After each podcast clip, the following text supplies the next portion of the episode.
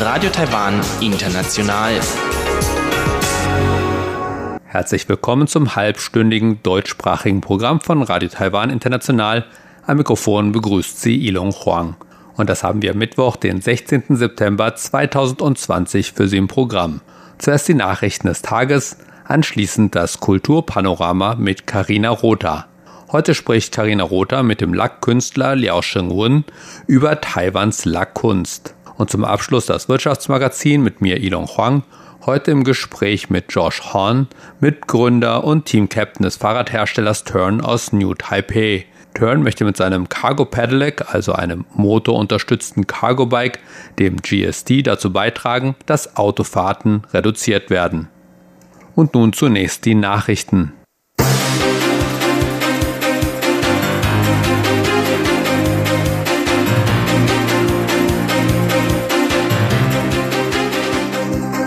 Sie hören die Tagesnachrichten von Radio Taiwan International. Zunächst die Schlagzeilen.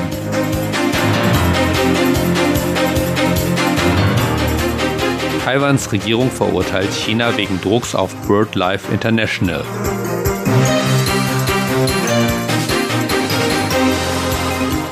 Krebs ist Taiwans häufigste Todesursache.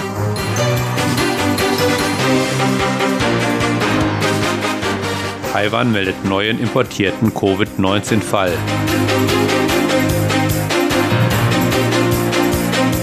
Und nun die Meldungen im Einzelnen.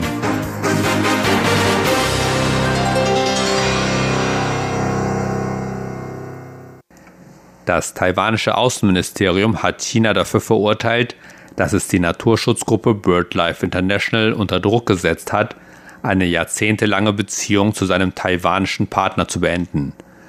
Der taiwanische Wildvogelverband, dessen englischer Name Chinese Wild Bird Federation lautet, war seit 1996 ein Partner von BirdLife International.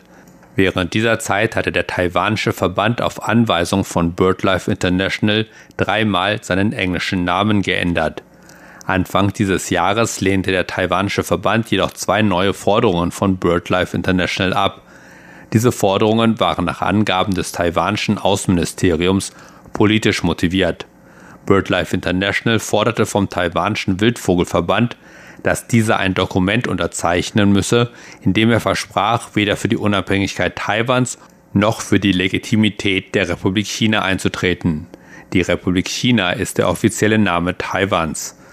Am Mittwoch verurteilte Taiwans Außenministerium die Einmischung der chinesischen Regierung in Peking, die seiner Ansicht nach hinter der Entscheidung von BirdLife International steht, die Beziehungen zum taiwanischen Wildvogelverband zu beenden. Das Außenministerium sagte, dass es keine Grenzen gebe, wenn es um Naturschutzarbeit gehe und dass BirdLife International eine neutrale Position hätte einnehmen sollen, anstatt dem chinesischen Druck nachzugeben. Die Sprecherin des Außenministeriums, Joan O, erklärte dazu, dass Taiwans Vertretung in Großbritannien gegen BirdLife, deren Sitz sich in Cambridge befindet, Protest einlegen werde. Krebs ist die häufigste Todesursache in Taiwan und verkürzt die durchschnittliche Lebenserwartung in Taiwan um fast vier Jahre. Das geht aus einem Bericht des Innenministeriums über die häufigsten Todesursachen in Taiwan im Jahr 2019 hervor. Das Ministerium veröffentlichte den Bericht am Mittwoch. Die durchschnittliche Lebenserwartung in Taiwan ist im vergangenen Jahr auf ein Rekordhoch von 80,86 Jahre gestiegen. Wie das Innenministerium sagte, würde die durchschnittliche Lebenserwartung der Taiwaner ohne Krebs 84,1 Jahre betragen. Krebs ist seit 38 Jahren die häufigste Todesursache in Taiwan und führt zu über 27 Prozent der Todesfälle in Taiwan. Dem Bericht zufolge war die zweithäufigste Todesursache im vergangenen Jahr die Herzerkrankung, die die durchschnittliche Lebenserwartung im Durchschnitt um 1,5 Jahre senkt. Die dritthäufigste Todesursache war die Lungenentzündung, die die durchschnittliche Lebenserwartung im Durchschnitt um etwa 1,13 Jahre verkürzt. Die Analyse des Ministeriums ergab auch, dass Männer häufiger an Krebs, zerebrovaskulären Erkrankungen, Unfällen, chronischen Erkrankungen der unteren Atemwege, chronischen Lebererkrankungen und Zirrhose sterben als Frauen. Dies könnte bedeuten, dass Karriere, Stress, Essgewohnheiten und physiologische Bedingungen bei Männern einen größeren Einfluss auf ihre Gesundheit haben als bei Frauen. Am Mittwoch wurde in Taiwan bei einer philippinischen Frau das Coronavirus Covid-19 diagnostiziert. Damit erhöht sich die Gesamtzahl der Fälle in Taiwan auf 500, so Taiwans Epidemie-Kommandozentrum. Die Frau in ihren 30er Jahren war asymptomatisch, als sie am 13. September zu Arbeitszwecken in Taiwan ankam. Sie wurde jedoch am Flughafen auf Covid-19 getestet, wie es für alle Ankömmlinge aus den Philippinen erforderlich ist. Anschließend wurde sie in ein von der Regierung benanntes Quarantänezentrum untergebracht. Der Test kam am Mittwoch positiv zurück, so das Epidemie-Kommandozentrum. Die Frau befindet sich nun im Krankenhaus, hat aber noch keine Symptome von Covid-19 gezeigt, sagte das Kommandozentrum. Seit dem Ausbruch der Covid-19-Pandemie hat Taiwan einschließlich des heutigen Falls 500 Ansteckungen verzeichnet. Davon gelten 408 als importiert. Bis heute haben sich 477 Patienten wieder erholt, sieben sind verstorben. Die übrigen 16 befinden sich laut Behördenangaben noch in krankenhäuslicher Behandlung. Reisende, die bei ihrer Ankunft in Taiwan nicht mehr als 250 medizinische oder nicht medizinische Gesichtsmasken mitbringen, müssen diese nicht beim Zoll anmelden oder eine Einfuhrgenehmigung vorlegen. Dies erklärte Taiwans Wirtschaftsministerin Wang Meihua am Mittwoch. Ab dem 16. Dezember werden Gesichtsmasken in eine Liste von Waren aufgenommen, die Importkontrollen unterliegen. Aber kleine Mengen von bis zu 250 Masken werden von diesen Kontrollen ausgenommen, so eine Mitteilung des Außenhandelsamtes des Wirtschaftsministeriums. Wang sagte, die Entscheidung sei am Mittwoch nach Rücksprache mit der taiwanischen Lebensmittel- und Arzneimittelbehörde getroffen worden. Die hatte zuvor von Passagieren, die Gesichtsmasken in medizinischer Qualität mitbringen, eine Genehmigung für medizinische Geräte verlangt, unabhängig von der Menge. Da Zollbeamte jedoch Schwierigkeiten haben könnten, Masken medizinischer Qualität von nichtmedizinischen zu unterscheiden, wurde die Entscheidung getroffen, eine kleine Menge zuzulassen, ohne sie deklarieren zu müssen, sagte Wang. Taiwans Kabinettskommission für Landwirtschaft sagte am Mittwoch, sie erwäge ein Verbot des Besitzes, der Zucht und des Handels mit Pitbulls. Damit reagierte die Kabinettskommission auf mehrere Nachrichten über Pitbull-Angriffe auf andere Hunde.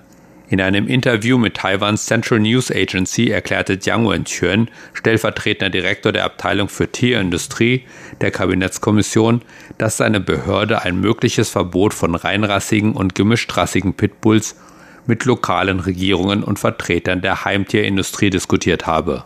Eine Ankündigung, die den Import, Export, Besitz und Zucht von sogenannten amerikanischen Pitbull Terriern verbieten würde, könnte bereits Ende September erfolgen, sagte Jiang. Kommen wir zur Börse. Investoren konzentrierten sich auf den Vertragstyphersteller TSMC nach einem starken Auftritt seiner American Depository Receipts in der vergangenen Nacht. Das führte dazu, dass der TAIX insgesamt sehr stark anstieg, gestoppt nur durch das Erreichen der 13.000 Punkte, was die Anleger zur Vorsicht veranlasste. Der TAIX schloss damit 131,11 Punkte oder 1,02 Prozent im Plus. Damit lag der Abschlusskurs bei 12.976,76 Punkten, nachdem der Kurs schon auf 13.021,68 Punkte gestiegen war. Das Handelsvolumen betrug an diesem Mittwoch 206,33 Milliarden Taiwan-Dollar, umgerechnet etwa 6 Milliarden Euro. Und nun das Wetter.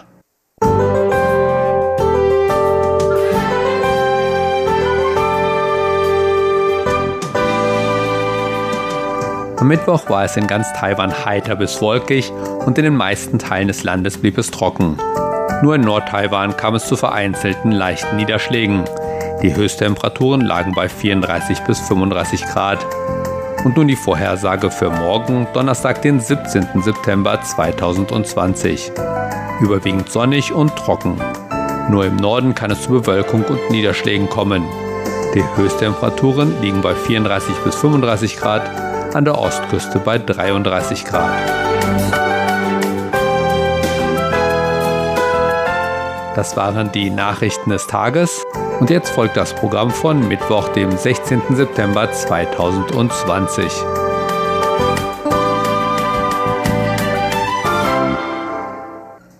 Weiter geht es nun mit dem Kulturpanorama und Karina Rotha.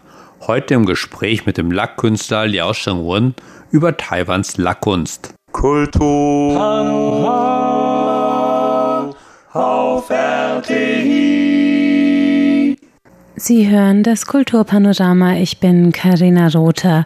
Für die heutige Sendung war ich im Gespräch mit dem Künstler Liao Shengwen, der in Taichung arbeitet und von Taiwans staatlichem Zentrum zur Bewahrung und Erforschung von Handwerkskunst als ein repräsentativer Künstler für das traditionelle Handwerk der Lackmalerei anerkannt ist.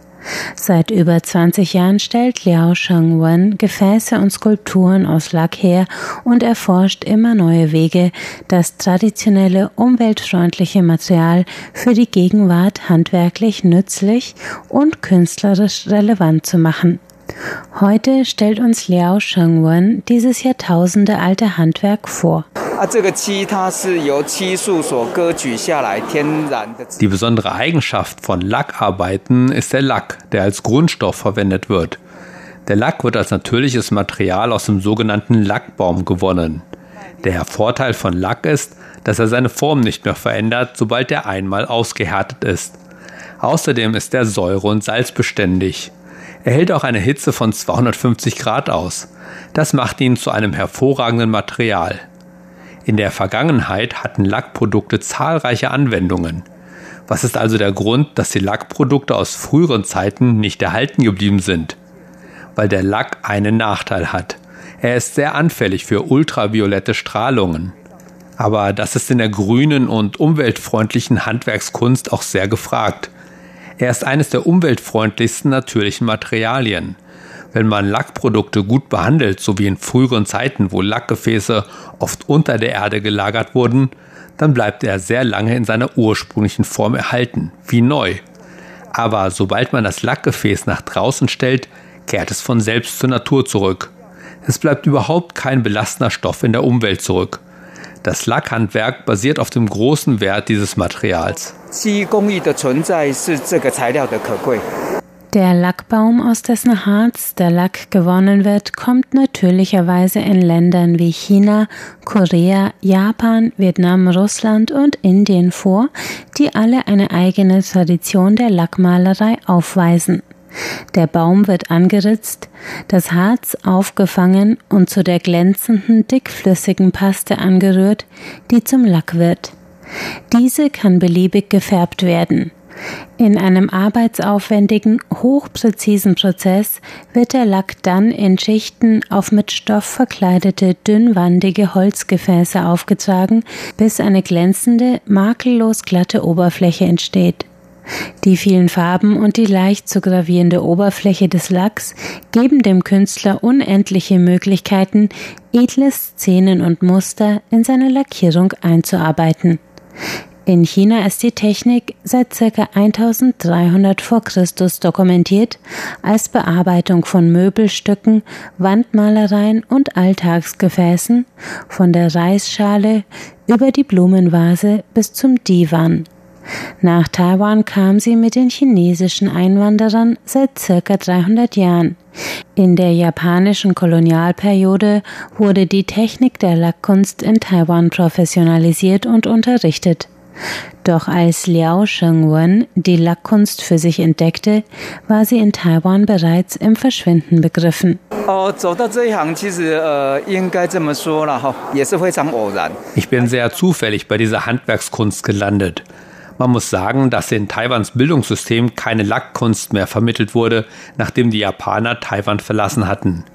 Ich war dann Teil des ersten Lackkunst-, Studien- und Arbeitsprojektes des Zentrums für Handwerkskunst in Ilan.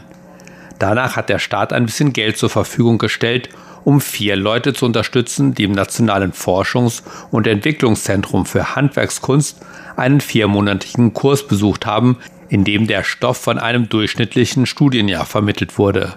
Ich fühle mich sehr geehrt, dass ich die Gelegenheit hatte, daran teilzunehmen. Ich war damals schon 36 Jahre alt und dachte mir, wenn ich es jetzt nicht mache, habe ich meinem weiteren Leben wahrscheinlich keine Möglichkeit mehr dazu. In den 20 Jahren seither arbeite ich nun dauerhaft als Lackkünstler. Schon seit 1999 hat Liao seine Arbeiten in zahlreichen Gruppen- und Soloausstellungen gezeigt und sich für den Erhalt dieser Handwerkstechnik eingesetzt.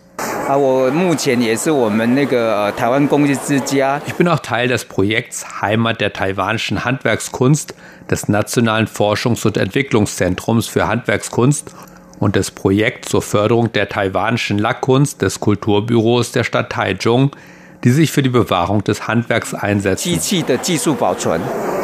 Trotz der staatlichen Anerkennung ist es kein leichter Weg. Die wertvollen, arbeitsaufwendigen Gefäße können heute schneller und billiger aus Plastik hergestellt werden. Wegen seiner Grundstoffe haben Lackarbeiten kaum Gewicht, was einige Beobachter dazu verleitet, zu glauben, dass dieses Material weniger edel oder kostbar wäre als zum Beispiel Handwerksarbeiten aus Ton, Holz oder Glas. Das erlebt Liao Shengwen in seiner täglichen Arbeit. Natürlich verstehen die meisten Menschen inzwischen nichts mehr von Lack, weshalb sie seinen Wert oft falsch einschätzen und Lackprodukte für wertlos erklären. Dagegen anzukämpfen, ist auch eine der größten Anstrengungen von uns Lackkünstlern. Liao wählt daher einen innovativen Ansatz, um seine Lackskulpturen für ein modernes Publikum relevant zu machen. Einerseits produziert er weiter klassische Designs wie Teesets, Kannen, Vasen und Schalen, lackiert in eleganten, klassisch inspirierten Farbkombinationen. Andererseits begibt er sich mit seinen Arbeiten in den Bereich der schönen Künste. Imposante Wandmalereien aus Lack, moderne Skulpturen, rund und klotzig, ein- oder zweifarbig, Mensch oder Hund, eingebettet in ganze Landschaften aus Lackarbeiten. Auch mit der Oberflächenstruktur, für die der Lack so bekannt ist, experimentiert der Künstler gerne.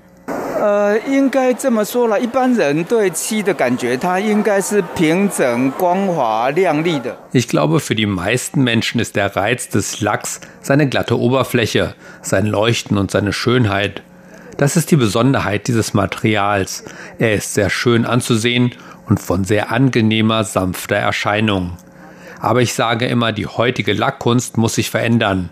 Wenn sie sich nicht verändert, wird sie nur schwerlich einen Platz im Alltagsleben der heutigen Menschen finden. In diesen über 20 Jahren habe ich das starke Gefühl bekommen, dass es mehr junger Leute bedarf, die diese Handwerkskunst mitgestalten.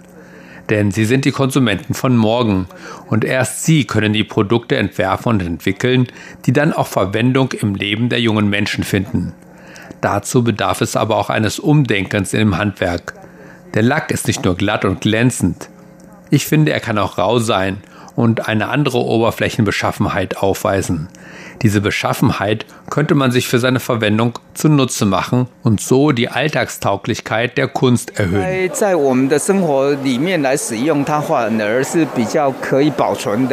So erschafft Liao Shangwan eine Teekanne mit Rillen und Maserungen auf der glatten Oberfläche, eine bemalte Vase, die wie mit einem Gitter aus Lack überzogen ist, oder eine Berglandschaft aus Lackarbeit, die die schurfige, grau melierte Oberfläche von echten Stein imitiert. Liao Shengwen gehört zu den renommiertesten und etabliertesten Meistern seines Fachs in Taiwan und bereichert das Handwerk mit scheinbar grenzenloser Innovation. Dennoch wird er nicht müde, in seiner Mission mehr Menschen für die Lackkunst zu begeistern. Und so hat er zum Abschied eine Einladung für Sie, liebe Hörer. Wenn Sie diese Informationen gerade gehört haben und sich für Lack interessieren, dann würde es mich freuen, wenn Sie sich weiter zur Lackkunst informieren und auf Neuigkeiten zu dem Thema achten. Denn wenn mehr Menschen im Alltag Lackprodukte nutzen, dann hat das Vorteile für unsere Umwelt und bekämpft Verschmutzung. Das ist das, wofür wir uns jetzt einsetzen.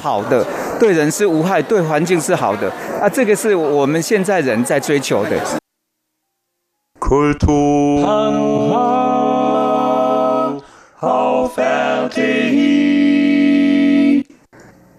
Das war das Kulturpanorama mit Karina Rother und weiter geht es nun mit dem Wirtschaftsmagazin.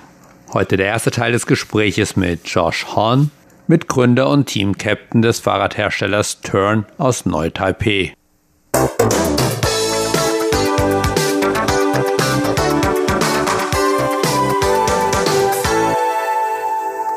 Herzlich willkommen zum heutigen Wirtschaftsmagazin, liebe Hörerinnen und Hörer.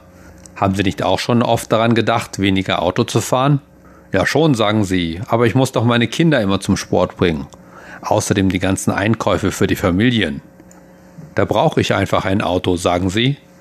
Aber wie wäre es mit einem Fahrrad, das zwei Kinder oder die Wocheneinkäufe transportieren kann? Aber das muss doch furchtbar groß und unhandlich sein, sagen Sie? Außerdem, wenn ich so viel transportiere, dann ist das doch viel zu schwer zu fahren. Nun, wie wäre es mit einem Fahrrad, das nicht länger ist als ein normales Fahrrad und dazu noch von einem Bosch-Motor unterstützt wird? So ein Cargo Pedelec bietet seit einiger Zeit die Firma Turn aus Neu-Taipei an. Und außerdem hat das GSD, so der Name dieses Cargo Bikes, als einer der ersten einen speziell für Cargo Bikes in Deutschland entwickelten Sicherheitstest bestanden. Aus diesem Anlass habe ich mich mit Josh Horn, dem Mitgründer und Team-Captain von Turn, getroffen. Zunächst wollte ich wissen, wie ein Unternehmen, das vielen eher als Hersteller von Falträdern bekannt ist, darauf gekommen ist, ein Cargo-Bike zu entwickeln. We didn't start with cargo bikes actually. The, the idea was really, you know, how can we make uh, an electric bicycle more useful wir haben tatsächlich nicht mit Cargo-Bikes angefangen. Die Frage war, wie können wir ein Elektrofahrrad nützlicher für die Stadt machen? Das war unser Ausgangspunkt. Als wir mit dem Projekt anfingen, dachten wir uns, okay, wir entwickeln ein Elektrofahrrad, wie soll es aussehen? Soll es faltbar sein? Soll es kürzer oder länger sein? Und tatsächlich war das ursprüngliche Design des Turn GSD kürzer als das tatsächliche fertige Modell. Ich hatte viele Testfahrten mit unserem faltbaren Elektrofahrrad, dem Vectron, gemacht. Oft auch mit meinem Sohn. Wir sind viel umhergefahren und er saß hinten auf dem Gepäckträger und wir haben viel Spaß miteinander gehabt. Eines Tages kam ich dann mit einem neuen Prototyp an und ich war super begeistert. Schau, rief ich voller Begeisterung. Wir haben dieses neue Fahrrad. Es ist länger und ich fahre dich damit heute zum Badminton-Training. Als wir dann ankamen, schaute er mich an und fragte, okay, was ist daran so toll? Kann man es falten? Und ich antwortete, nein, man kann es nicht falten. Er schaute mich etwas verwirrt an und sagte dann, aber ich kann auf dem normalen faltbaren Elektrofahrrad sitzen. Und jetzt erzählst du mir, dass dieses Fahrrad was Besonderes ist, aber man kann es nicht falten. Was ist daran so toll? Man kann immer noch nur eine Person transportieren, aber ihr habt die Faltbarkeit weggenommen. Warum ist es dann besser? Und ich sah den verwirrten Blick in seinen Augen. Und dann war da ein anderes unserer Teammitglieder und er sagte genau das Gleiche. Wenn man nur ein Kind transportieren kann, viele Fahrräder können ein Kind transportieren. Wenn wir besonders sein wollen, müssen wir zwei transportieren können. Anderthalb Kinder funktioniert ja nicht. Du hast entweder ein oder zwei Kinder. Das trieb uns dann voran zu überlegen, können wir ein Elektrofahrrad entwickeln, das nicht länger als ein normales Fahrrad ist, aber mit dem man zwei Kinder transportieren kann. Und so entwickelte sich dann dieses Projekt. Bei der Projektentwicklung schauen wir danach, wer der Kunde ist und was er in seinem Leben machen will. Und wie können wir ein Produkt entwickeln, das ihm dabei hilft, das zu tun, was er machen will und das es noch nicht gibt. What are they trying to do in their lives? And how can we create a product that helps them do what they want to do and, and that product doesn't exist yet? Tja, die eigenen Kinder sind wohl oft die ehrlichsten Kritiker. Aber warum hat sich Turn dann entschlossen, das GSD nicht faltbar zu machen, wo doch die meisten Turn-Modelle faltbar sind? Well, if you if you want to build Foldin uh, into a bicycle that carries 200 kilos of weight, nun, wenn man ein Fahrrad, das ein Gewicht von 200 Kilogramm tragen soll, faltbar machen will, das ist sehr schwierig. Man bräuchte sehr viel zusätzliches Gewicht, Kosten und Entwicklungszeit, um das zu erreichen. Und das Fahrrad selbst ist schon ziemlich schwer. Warum sollte man es da falten können? Tatsächlich war das aber eine unserer Diskussionen, denn unser leitender Designer war dafür, dass wir eine faltbare Version entwickeln sollten. Doch nach einigen Diskussionen war es für uns offensichtlich, dass wir kein faltbares Fahrrad entwickeln wollten. Aber wie wäre es, wenn man das Rad stattdessen flach falten könnte? Das heißt, den Lenker und den Lenkervorbau nach unten falten. Dadurch wird das Rad viel niedriger und dazu machen wir es länger. In dieser Form kann es leicht zum Beispiel hinter einem Sofa verstaut werden. Man kann es sozusagen vertikal parken. Und auf diese Weise nimmt es in der Wohnung nur so viel Platz wie eine Topfpflanze ein. Wir haben uns also für diese Version entschieden, eben weil es viel einfacher ist, ein Fahrrad zu entwickeln, das 200 Kilogramm transportieren soll, plus das Gewicht des Fahrrads selbst, wenn der Rahmen nicht faltbar ist. Is a lot of weight and to build a safe product it's uh, it's much easier if the frame is not folding Und was waren die größten Herausforderungen beim Design oder bei der Entwicklung dieses Rads? Designing bikes that don't that don't need to fold for us is actually really uh, a lot easier. Mm-hmm. Uh, to be honest, folding bikes are. Es ist für uns tatsächlich viel einfacher, Räder zu entwickeln, die nicht gefaltet werden. Falträder sind technisch sehr herausfordernd. Es ist nicht einfach, etwas zu entwickeln, das gut faltet, schnell faltet, gut aussieht, nicht zu viel wiegt und sicher ist. Das zu kombinieren ist vom technischen Standpunkt her eine schwierige Herausforderung. Jedes Mal, wenn wir an einem Rahmen arbeiten, der nicht faltbar sein muss, freuen wir uns, denn das ist einfach für uns. Aber trotzdem ist auch der GSD-Rahmen eine Herausforderung. Noch einmal, der Schlüssel ist, etwas zu entwickeln, das 200 Kilogramm Gewicht sicher transportieren kann und das bei schlechten äußeren Bedingungen. Das bedeutete, den Rahmen mit vielen Verstärkungen auszustatten und und sich sehr viel damit zu beschäftigen, wie man den Rahmen stabiler macht, ohne dass er zu schwer wird. Und die Tests waren sehr intensiv. Und wir mussten mehrere Versuche unternehmen, insbesondere die Gabel, bis wir den sehr strengen Test von EFB, einem der führenden deutschen Testinstitute, bestehen konnten. The uh, very rigorous testing uh, by EFBE, which is a, one of the leading German test institutes. Beim GSD, aber auch bei anderen Turn-Modellen fallen die deutschen Komponenten auf, das Bosch-System, die Nabenschaltung Speedhub von Rohloff, die Magura Scheibenbremsen oder die Schwalbe-Reifen zum Beispiel. Woher kommt diese Affinität zu deutschen Herstellern und Komponenten? Well, the, one of our uh, product team members is uh, Uwe Weisflog. Uh, he actually helps us with marketing communications in, in, uh, in Germany. Eines der Mitglieder unseres Produktteams ist Uwe Weißflog. Er ist für unser Marketing in Deutschland zuständig und wir arbeiten schon länger mit ihm zusammen, als ich mich erinnern kann. Und er achtet sehr darauf, dass wir qualitativ hochwertige Produkte verwenden, die für die tägliche Verwendung geeignet sind. Ich erinnere mich noch daran, das ist schon viele Jahre her, da sagte er zu mir, Josh, schau dir diesen Ballonreifen von Schwalbe an. Und meine erste Reaktion war, nein, wir brauchen leicht und schnell aber er bestand darauf, dass wir es ausprobieren. Das seien Qualitätsreifen und wenn man sie mit einem hohen Druck aufpumpe, dann seien sie genauso schnell oder noch schneller. Und ich wollte ihm nicht glauben. Zu dieser Zeit benutzten wir sehr dünne Reifen, die wir fünf bis sechs Bar aufpumpten. Aber schließlich testeten wir sie doch. Und sie sind wirklich bequem. Aber sie sind auch ziemlich schnell. Und das ist etwas, was wir an unseren deutschen Partnern schätzen. Wir wissen, dass sie ihre Produkte nutzen und immer wieder überarbeiten. Für sie ist Qualität sehr wichtig, wichtiger als das bloße Aussehen. Und das ist auch unsere Philosophie. Wir glauben, dass Funktion, und zwar tägliche Funktionalität, das Wichtigste ist. Wir wollen kein tolles Fahrrad, das man an die Wand hängt, damit man dann Freunden erzählen kann, wie viel es gekostet hat. Das sind Sachen wie die Taschen von Ortlieb. Wir wissen, dass Ortlieb etwas mehr kostet, aber wir wissen auch, dass es super funktioniert, lange hält und eine gute Garantie hat. Und für jedes kleine Detail, eingeschlossen zum Beispiel den Winkel, in dem das Material geschnitten wird, nimmt sich Ortlieb Zeit, um sich damit vertraut zu machen und es zu verbessern. Und wenn es beim ersten Mal nicht richtig funktioniert, dann kriegen sie es beim zweiten Versuch hin. Ich glaube, diese Philosophie, dass es um Qualität und Funktionalität geht, besitzt Turn auch. Und deshalb tendieren wir auch zu ähnlichen Firmen. Und viele Firmen davon kommen aus Deutschland companies with similar philosophies, and, and many of those are, are German.